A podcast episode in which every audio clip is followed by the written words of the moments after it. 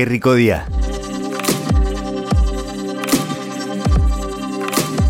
Expresar amor.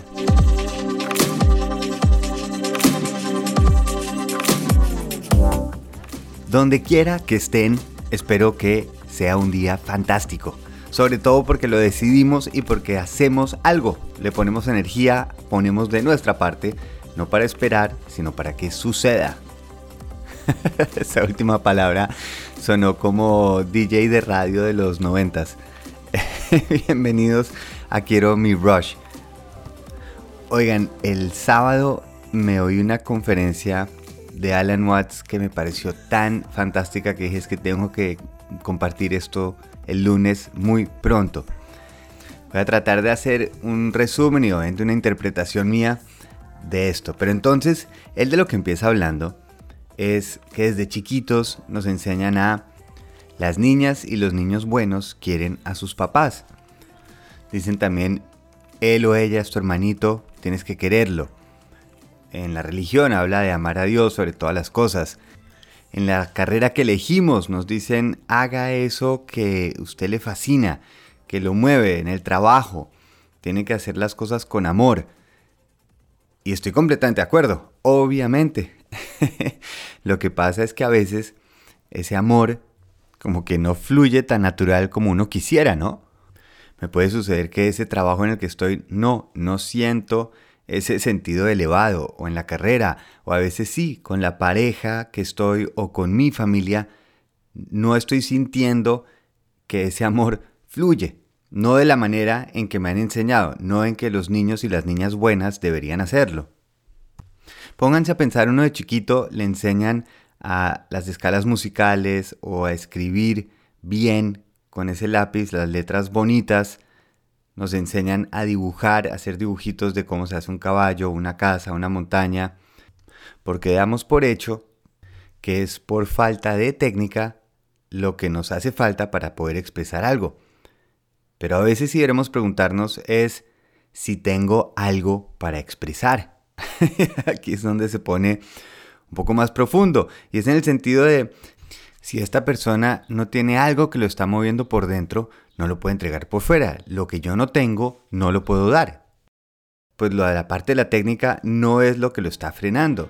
No es que el saber coger mejor ese pincel le va a hacer mejor expresar esa emoción o ese amor que lleva por dentro, o esa canción o esas frases que puede escribir. De la misma manera que el solo ser hijo, esposo, empleado, estudiante, eso no es lo único que me falta para poder expresar ese amor.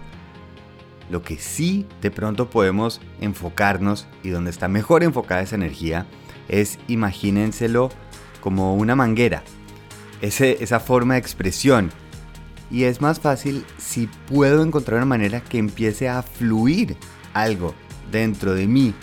Es decir, si a veces me está costando encontrar ese amor por el trabajo que estoy haciendo a diario, esa carrera, si estoy teniendo algún problema de comunicación con una persona que yo quiero, tal vez mi energía no está tan enfocada en voy a forzarme a querer esta actividad a punta de la razón, porque son completamente zonas distintas del cerebro, incluso de nuestro cuerpo. Es muy difícil, traten ustedes de enamorarse de una persona simplemente haciendo una lista de cosas lógicas y racionales. Nos encantaría, pero así no funciona, afortunadamente. Por eso para empezar a activar ese flujo, para empezar a activar ese amor, hay que practicarlo. Hay que empezar a sentirlo para que haya necesidad de expresarlo. Y por eso aquí el consejo es empezar a hacer las cosas que nos encantan, algo que nos mueve si de pronto vuelvo a conectar con algo que me encanta hacer. Ahí sí es una decisión de cada persona. Tiene uno que tener esa capacidad de decir, a mí qué me fascina hacer. Recordar los momentos en que uno se siente muy bien. Puede ser de pronto para algunas personas paseando en bicicleta, para los otros puede ser jugando algo, para otras personas puede ser volver a oír la música que les fascina o de pronto ayudar a otra persona. No importa que sea, no hay una más loable o mejor que la otra, es simplemente activar esa expresión del amor, el volver a sentir algo dentro de nosotros, porque si ese flujo lo vemos como esa manguera que de pronto ya no tiene ese bloqueo, no está tapada, va a lograr despertar algo en nosotros. Y no es el sentido de obligación, sino poco a poco lo vamos volviendo en una expresión. Porque sí, cuando es obligado no es lo mismo que cuando estamos nosotros viendo el resultado, cuando estamos viendo qué sucede. Imagínense, por ejemplo, en una relación con esa pareja, si de pronto está como en uno de esos baches. Entonces, de pronto lo que uno dice es, no, nos toca es estar más tiempo juntos, nos toca es ver cómo aquí a fuerza, como niños buenos, sentimos ese amor que debemos sentir. Pero piensen si de pronto, en ese espacio que uno se encuentra en un día, en unas horas, cada uno hace algo que le encanta hacer, algo que le mueve esa expresión de amor.